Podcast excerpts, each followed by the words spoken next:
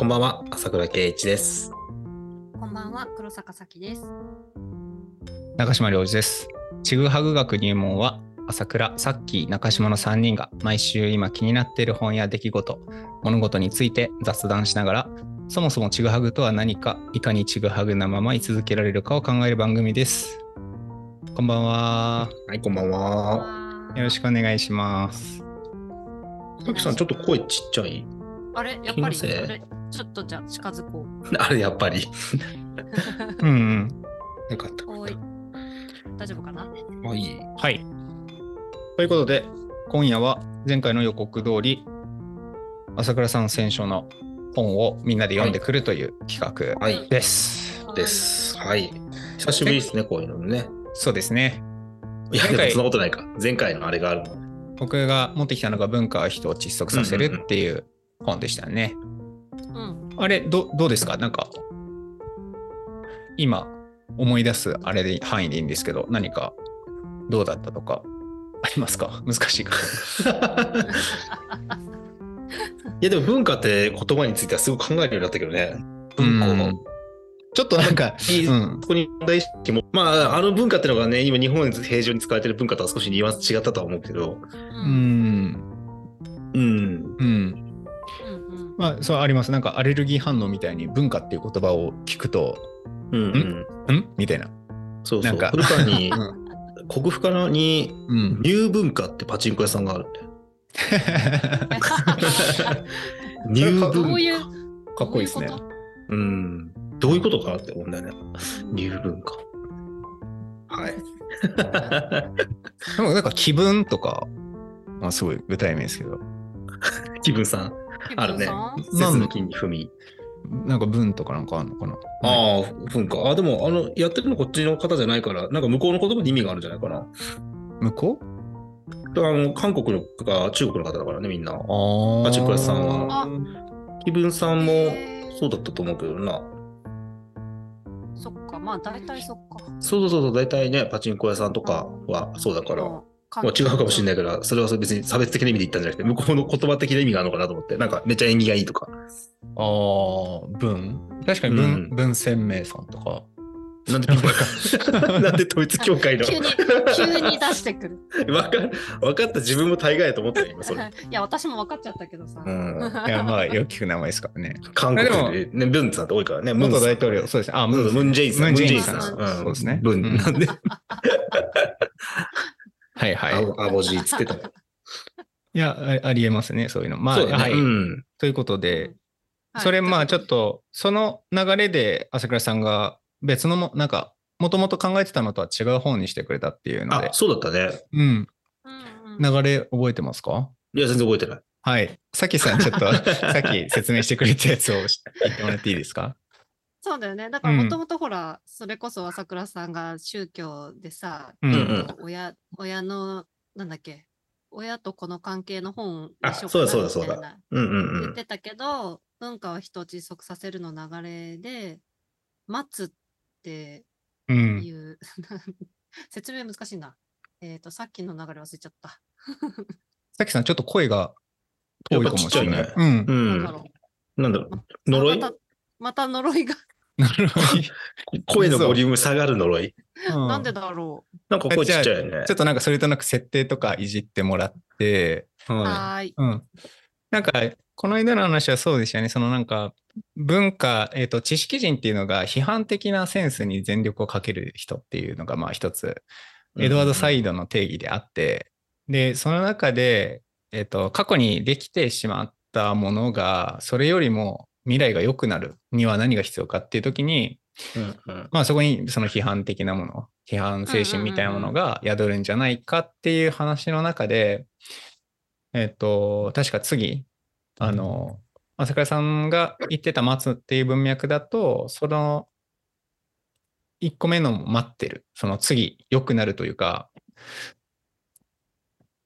そこにま、まあなんか待つっていうことは必ずしもネガティブな意味ではなくてっていうこととか、うんうんうんあとは、うんうんうん。あの、文化人を窒息させるの回ではなくても、たけぽんさんと翔太郎が来てくれた回の時にも、あの、分かり得ない人とどう付き合っていくかみたいなのがうん。テーマにあった時に、うん。その中でも、まあ、ネガティブな意味ではなく捉えていて、そういう関係性でなんか時間をかけるっていうことうん。が、まあ、待つということにあると。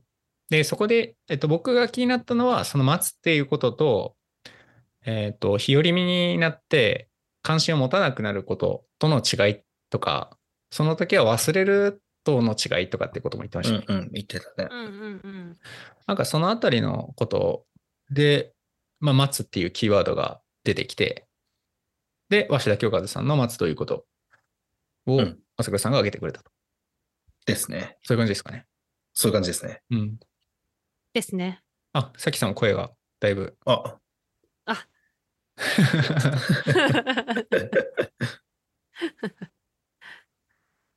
まあです。基本的にそんなになんていうか、今の説明通りって、通りというか、説明があってっていう感じじゃなくて、単純にこのテキストをちゃんとこう、うん3人とも読んできたんで、それについて話せれたらなとは思うんですけど、そうですね。この本総評するのがめっちゃ難しい。いや、難しいですね。ね、なんかずっと思いながら読んでたけど、難しいこの本なんて説明していいのかすごく、うん。ざっくりとでいいんで、うんそのなんか触りというか、最初の方だけでも何か、朝倉さんの方で。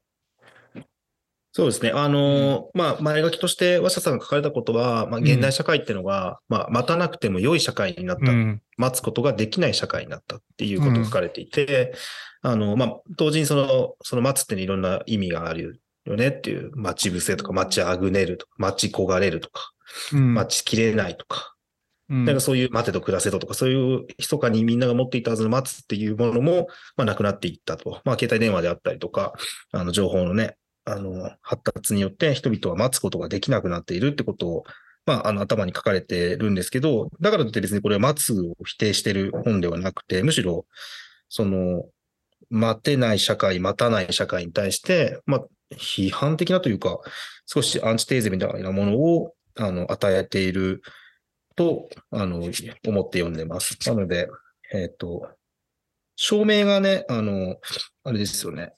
いいなと思ってて、事例とか予期、次回とか冷却、ぜいぜいとか、いろいろあるんですけど、章の名前がね。そう、章の名前がね、うん願いとか、退却うんうんとか、放棄。あ、まあ、なんか、あの、いろんな待つの側面、あの、見切るっていうこととか、諦めることとの違いだったりとかも含めて、いろんなテキストから文章を引きながら、うん。あの、和下さんなならではの言葉が並んでくるんだけど、うん。まあ、なんかなんとなく心に残る言葉がたくさんある本ではあったなっていうのがあって、はいはい。はい。まあ、待たざるを得ないことっていっぱいあると。あそれはまあ、ある種思い通りにならないことっていうことだと思うんですけど、うんうん。ううん。あの、まあ、和社さんが書かれてるもので言えば、子育てとかね、絶対に早く育つことはないし、逆、にそのボケていく老人とかは決して、あの、ボケから出して普段通りに戻ることはないっていうことを、まあ、そういうところに待つっていうこととか、うんあの、託すっていうこととか、っていうことがまあ関わってくるんじゃないかっていうことを書かれた、すごくいい本だなと思います。いつ読んでも、うん違うところに目が止まるというか。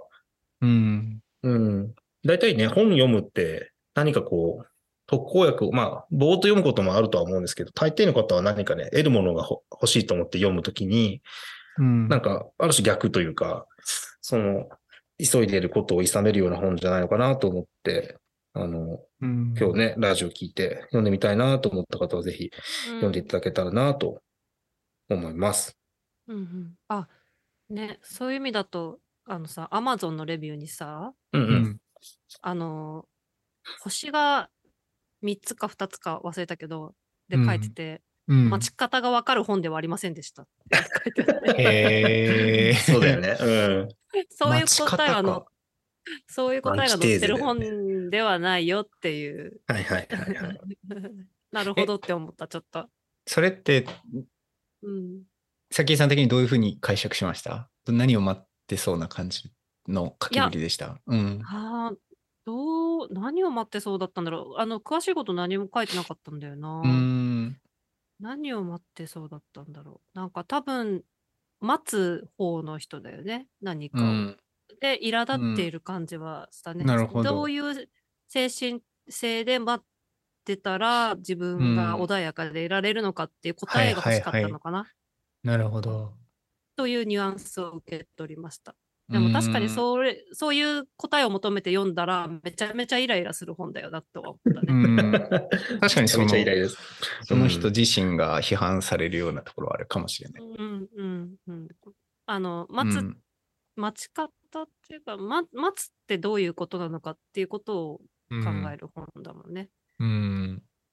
だから、鷲田さん的に言ったら、あなたの待つは、んまだ待つに至ってない待つですううんうんうんはいはいそうですね。待つ以前の待つな。う。うんんうんっ。ていう、面白い、あ、なんか Amazon レビュー面白いなと思って。うん。うんうんうん。なるほど。あそれは面白いですね。そそこの部分で、あの、付箋打ってるとこあったんだけど、うんちょっと引用すると、うん、待つことには偶然の、かっこ想定外の働きに期待することが含まれている。それを先に追い込んではならない。つまり、人はその外部にいかに自ら開きっぱなしにしておけるか、それがうん待つにはかけられている。ただし、自らを開いたままにしておくには、閉じることへの警戒以上に努めがいる。待つは放棄や放置とは別のものに貫かれてなくてはならないからだ。うん。うん、まあ、多分こういうところが、あの、何かこの貫くものが欲しいと思ってこの本を読むと、結局何にも教えてくんないんじゃないかってなるんだろうね。今の何ページですか？えーっとね、テキスト10、あ、本一緒だよね。あの、うん。角川選手だよね。はい。18ページ18 18ページ。うん。うん。事例のところですうん。ね。18ページの1ページの一番最後のところですね。うん。うんあ、私も付箋貼ってある。うん そう、前のめりっていうのは、その、今の文章の前には、その前のめりの姿勢っていうのは、うんあの、未来は決してわからないから、うんあの、なんだろう、それは待つを拒んでいるっていうことが書かれてるんだよね。前のめりに、うん読んだ方がいいのかな。こうした前のめりの姿勢は、だから実のところ何も持ってはいない。あ、何も待ってはいない。うん未来と見えるものは現在という場所で想像された未来でしかない。未来は決して何が起こるかわからない絶対の外部ではない。なのではない。その意味で、プロに象徴される前のめりの姿勢は、実は待つことを拒む構えなのである。うんうんうん。まあ、プロってのは、プロダクションとか、プロモーションとか、うん。うん。プロスペクトとか、プロジェクトとか、そういうけ、えっ、と、ある種、かん、ん？計画性を持ったものっていうのは、実はそれは待っていることとは全く逆のものになっているよっていううん。話ですね。うん。うん。うん。ううんん。うん。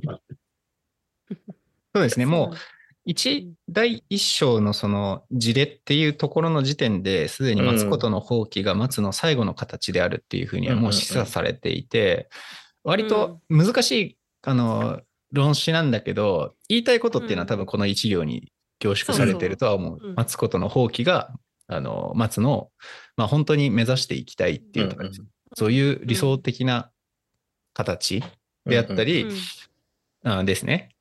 っていううん。こと。で、それが何なのかっていうのは、ちょっとゆっくりみんなで、なんか行を引用したりとかして。話していく必要があるかなとは思うんですけど、うん。うん。でも今すごい大事な、この、まあ、待つっていうことのテーマってすごい大切なことじゃないのかなって思うんだよね。なんでそう思うんですか？うーん、やっぱり、まあ、時代が変化、すごく変化して、ね、コロナのことがあって、まだ安定してなくて、うん。どうしていっていいかわからないときに、こう、まあもちろん、ね、未来志向で何かを達成していくみたいなのも必要なんだけど、うん。その、えっと、後期が訪れるのを待つっていうことも、前のめりに、前、前のめりじゃないな。前向きに待つっていうことも、実はすごく、あの、大切なんじゃないかなっていうのを、まあ、この本読む前からずっと思っていて、うん。諦めるんではなくて、その訪れを信じて待つことって、結構難しいことで、ね、あるなとは思うんだよね。うん。なんかいきなりなんですけど、その後期とか、うん。その自分にとって何かしらのいいものみたいなものを期待するなり信じるなりして待つっていうのはここでいう待つことの放棄の上での待つと同じものなんですかね。うん。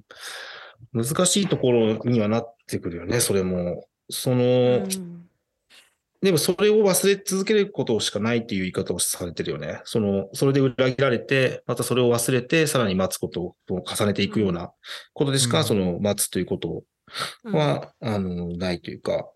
うんだから、増田さんのこのテキストから、まあ、第1章、第2章ぐらいから引っ張ると、やっぱり、あの、未来を完了形で先取りしようとする姿勢は待つことには含まれないっていう話なんだと思うんでね。それは期待、うん期待っていうのは、その、放棄を待つっていうのが、あの、まあ、同じ意味なんだけど、微妙にニュアンスが違うというか、うんその、今っていうところを離れて、えっ、と、あるかないかわからない、何の弾みで起こるかわからないものを待つっていうのは、完了形で先取りしようとしていることだから、少し、あの、意味合いが変わってる。うん。うんうん。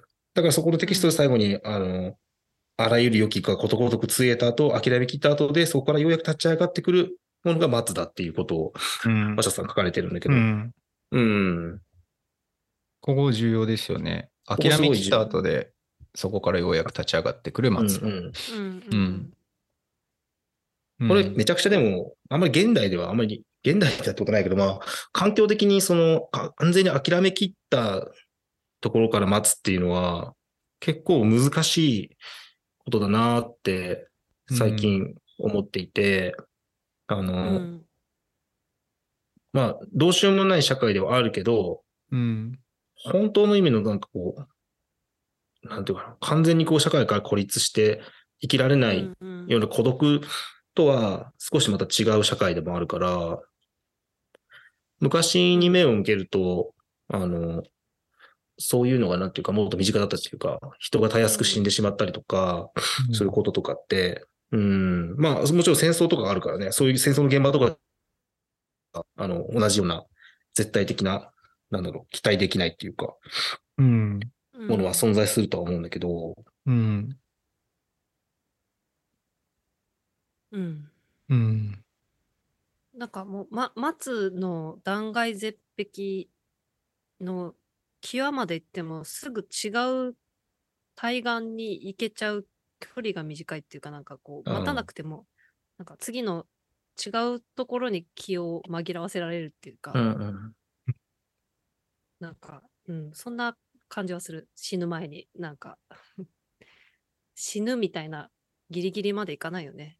うんああ、なるほど。うん、うん。これを、うん、どうにかせんといかんっていうそうだね。自分が何とかしなきゃいけないみたいなことって、うんまあ別に昔が多くて今が少ないとは言わないけど、なかなか感じることができないなって思うんだよね。うんうん結構自分の話になっちゃうんですけど、はい。うん昨年末に、まあ結構、まだ時間は短いんですけど、おばあちゃん亡くなって、うん。うんで、あの、僕帰ってきて6年目に入ったって、5年経ったんですけど、それは結構ずっと介護って、まあ一口に言っちゃうとあれだけど、おばあちゃんの、あの、介助とか、そういうことを結構ずっとしてた5年間だったのもあったので、うんすごいその、あの、介護論、介護の話も結構出てましたよね。うん。出てきた。出てたね。うん途中の章でねうん。うん結構かなり身につまされるというか、すごくいい、よ読めてよかったなって思う文章だったんですよね。うん。それはうんと、そうですね。チングケアの話だね。うんうん。うん。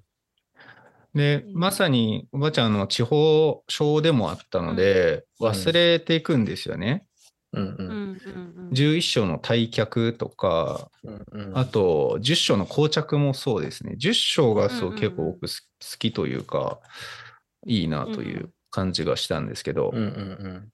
あ、そう。だから10章にまさに最初に出てた、その、えっ、と、待つしかないと観念したときに感じるのは、それはとどのつまり責任回避ではないのか、ただの放置とどう違うのか、うんっていう問いが、えっ、と、95ページの最後に、うん。出てくるね。うん、出てきていて、そうですね。なんかこの辺の、こうなんかよろしくない加減がまた生ぬるいとか、うん。そうそうそうそう。うんそうなんだよね。このあたりに、その、まさに待つっていうことに対する加減？うんに対して、なんていうか、妥協なく、まあ、かなり詰めていく感じっていうのは、鷲田さんのこのなんか、なんていうんですかね、うんひょうひょうとした語り口なんだけど、結構厳しいことを言ってるっていうのは、すごく面白い。ううんん。塩一つまみね。うんあ、そうですね。塩一つ塩一つ。うん。これ、うんごめんごめん、全はい然話ちょっとそれる。かうん春日武彦さんって、うん。前さ、何かの時にさ、あの、しゅもの、あの、なんだっけ、偏愛みたいな話、うん。うん。おー、なんかはいの、はい。聞いでね。うんうん。私がなんか引用した雑誌の、うんうん。あ、そうだそうだそうだ。菅さんの派手な雑誌この方。うん。うん、この人だと思って、ちょっとおもい、なかなか面白い文章書くなとうん思ってうん。読んでました。全然ちょっとそれるけど。うん。ね、そう、生生ぬるいって、ね、よろしくない加減がまだ生生ぬるいうんそれは、あの、もう、どちらもこの精神障害なり知的障害を負った親子の話を春日さんがうんされてて、そこにうん介入して、第三者がケアみたいな何か介助の手を伸ばそうとするっていうことが、うん。えっ、と、本当にいいことなのかみたいな。うん。うん。そうね。まあ、それに、まあ、その、いろんな意味の待つが含まれてるんだよね。その、その姿に今寄り添って待つこともあったんだろうね。だから、その手を差し伸べたっていうことは、うんその放、なんかある種放置とは違うんだけど、じゃあかといって、なんだろう、現状を良くしたのか、のか。ううんん。うん。そこのギリギリをこう見据えるっていうか、うん。なんかそこが、その、そうですよね。悪化した状況が生ぬるい状態では、うん、そう、本当の悪化じゃないんだよね。うん。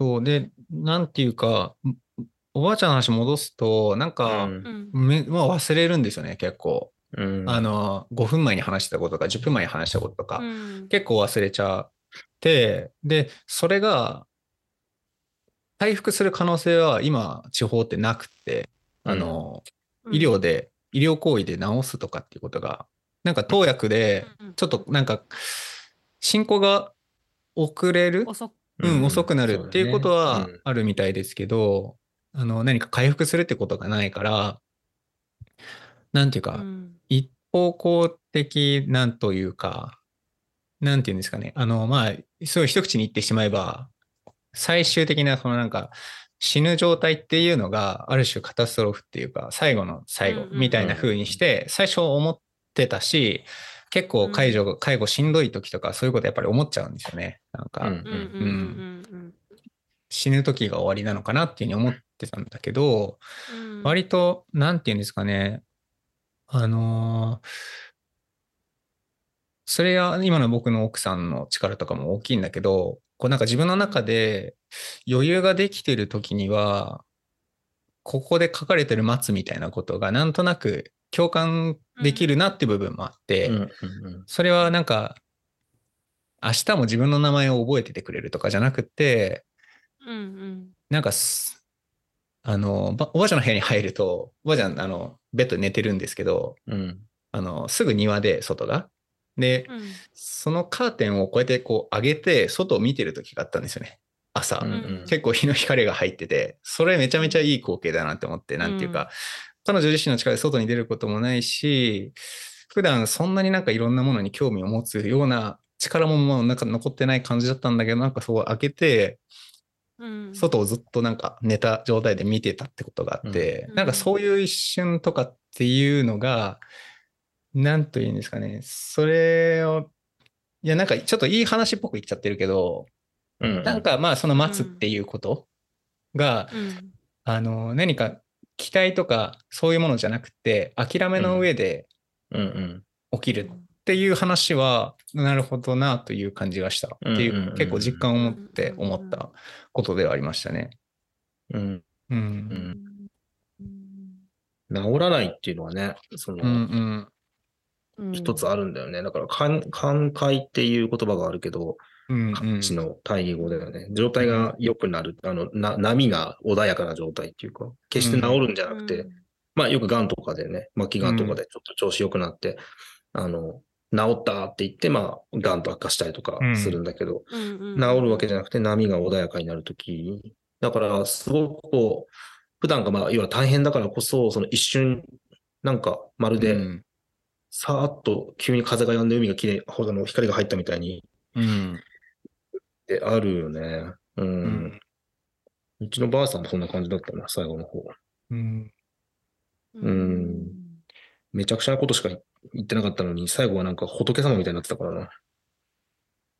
うんなんかそれで思ったのが、今、うんあのーあれなんですよ、施設に入る、入所すると、うんうん。コロナで面会が絶対できなくって、うんうんうん。そうね。そうなった時に、コミュニケーションも取れないから、電話もできないってなると、うん。うんそれがある種、そのさっき言ってた崩壊的な位置づけになんか疑似的なっていうか、うんうんうん。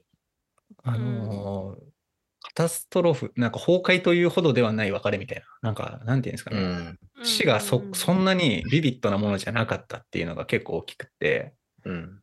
最初の、なんかまあ最終的にはなんか入院することになったんで、あうんうんうん。直接会ったんですけど、うんうん。その前は全く会えない状態になって、はい、が、うん。えっ、と、半年から1年ぐらいの間でなんかあって、うん。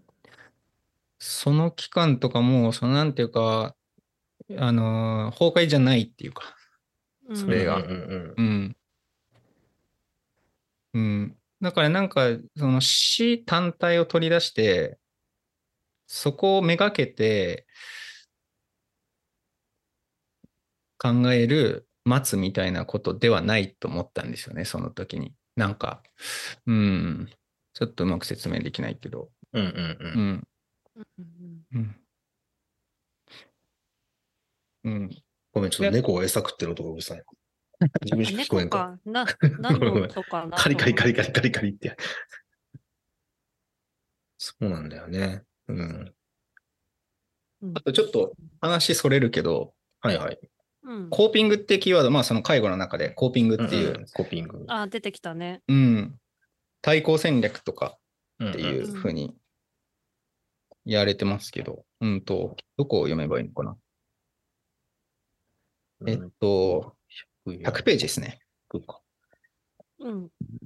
コーピングという言葉がある。臨床心理学でしばしば用いられる概念だそうだが、人をぐらぐら揺さぶるような出来事、人を持続的にうずかせている出来事、初めはそれに抗い、やがて抗いの中でそれに対処するために、虚構的ではあるが、自分自身にはギリギリ辻褄のあったある対抗戦略を編み出していく営みを意味するっていううん。のがコーピングらしいんですけど、そのコーピングがそのなんか介護、要要介護者とか非介護者だけに限らず、結構僕自身もだし、ああ、あの人のとか、なんかそういうことすごい思って、うんその時に、なんていうか本質をつくことが議論とか重要だからっていう概念うん。が基本的な態度として僕の中にあるんだけど、うんうんでもそういうことが、うんそういうことじゃない。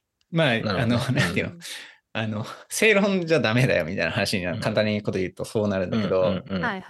それがコーピングであるっていうふうに一回認識できるっていうのはちょっと大きいかなっていうふうに思いました。うんうんうんうんああ、それで言うと、うん。だ、あれこれ太宰だっけ？えー、芥川だっけ？あの、待つことが辛いなかね、待たれることが辛いかねはいはいはいはいはいはい。出てきたじゃないですか。何章でしたっけうん。何章やったかな。そうそう、これ、あの、章ごとに、あれなんですよね。文学、文芸評論みたいになっててう、んうん。うん。引用してるんですよね。うん。だ太宰ですね。だ太宰だうね。ん。私、あの、20代の頃待たれるのが本当に、んなんか、今思うと、うん今、今でもちょっと苦手で、うんうん行けばいいんだけど遅刻せずに、逆に、遅刻しちゃうんですよ。待たれてる状態から逃げてしまって。うん。ああ、なるほど。それで、何回も20代の頃、うん。あの、今から行きますって言って、うん。い行けないっていうことがうん。何回かあって、本当にダメなんだけど、ま、待たせてる方としては。いますだにでもちょっと、うん、あの、オンタイムに行けること少ないんだよね。うん。うん。確かにちょっと遅れてくること多いよね。でもね、まあ 仕事とかがあるから。いや、そううん。そうそうそう、多分なんかちょっと、それもコーピング、なんかなんだろうね。なるほど。なるほど。な、うん、なのかなって今ちょっと思った。うんうんうんそうかと思って。うん。うん。いや、すごい。でも、あの、勝手にですけど、共感しますね、それは。僕もあるかもしれない、うんそういう面は。確かにそれはちょっと生きづらいよね。うん。うん。なんかわかんないけど、真逆のことし、普通に素直にいやればいいのにね、とか思うけどね。うんうんうんそれは本当に、いえあの、普通の状態でもやっちゃうね。そのうんうん。やんうん普通の状態じゃないのかもしれうない。んうんうん。うん。でも、りょうじくんもさ、ほら、うん。あの、タスクがあるのにタスクを積み上げていくみたいな、はいはいはいはい。はいはいはい。前言ってたよね。言ってましたうんうんうねん。まさにそれな気がする。なんか。うん。うん。そう。ギリギリつじつまが合ってる状態だからね。うん。ギリギリつじつまが合ってる対抗策。うん。うん。だからこれって、あの、他者論だし、うん。介護論でもあるし、うん。文学評論でもあるし、うん。あと締め切り論でもあるんですよね、多分。うんうんうん。そうね。悪いと思っ締め切り論てやっちゃう。としてうん読むとちょっとなんか面白いかもしれない。うんうん。世の締め切りを抱えている皆さん、多分大勢の人が。これちょっとフッそれクをね、も待つ作るとなんだよ。ね。なるほどね。ちなみにコーピングの例として出てくるのがさ、介護だとあの、便をいじるって、あの、はい、うん自ローベンです分がね。ローベン老便漏らしたものをいじることとか、失敗したことを隠すわけじゃないけど、うん。ごまかすみたいうんなうんうんものとか、あと物収集癖う。うんうんんとかも出てくるよね。うん。うん。その辺は結構、うんまあうん。体験はんかしましたね。う。うん。うんん。ね。うん。朝倉さんってないの、そういうの。え？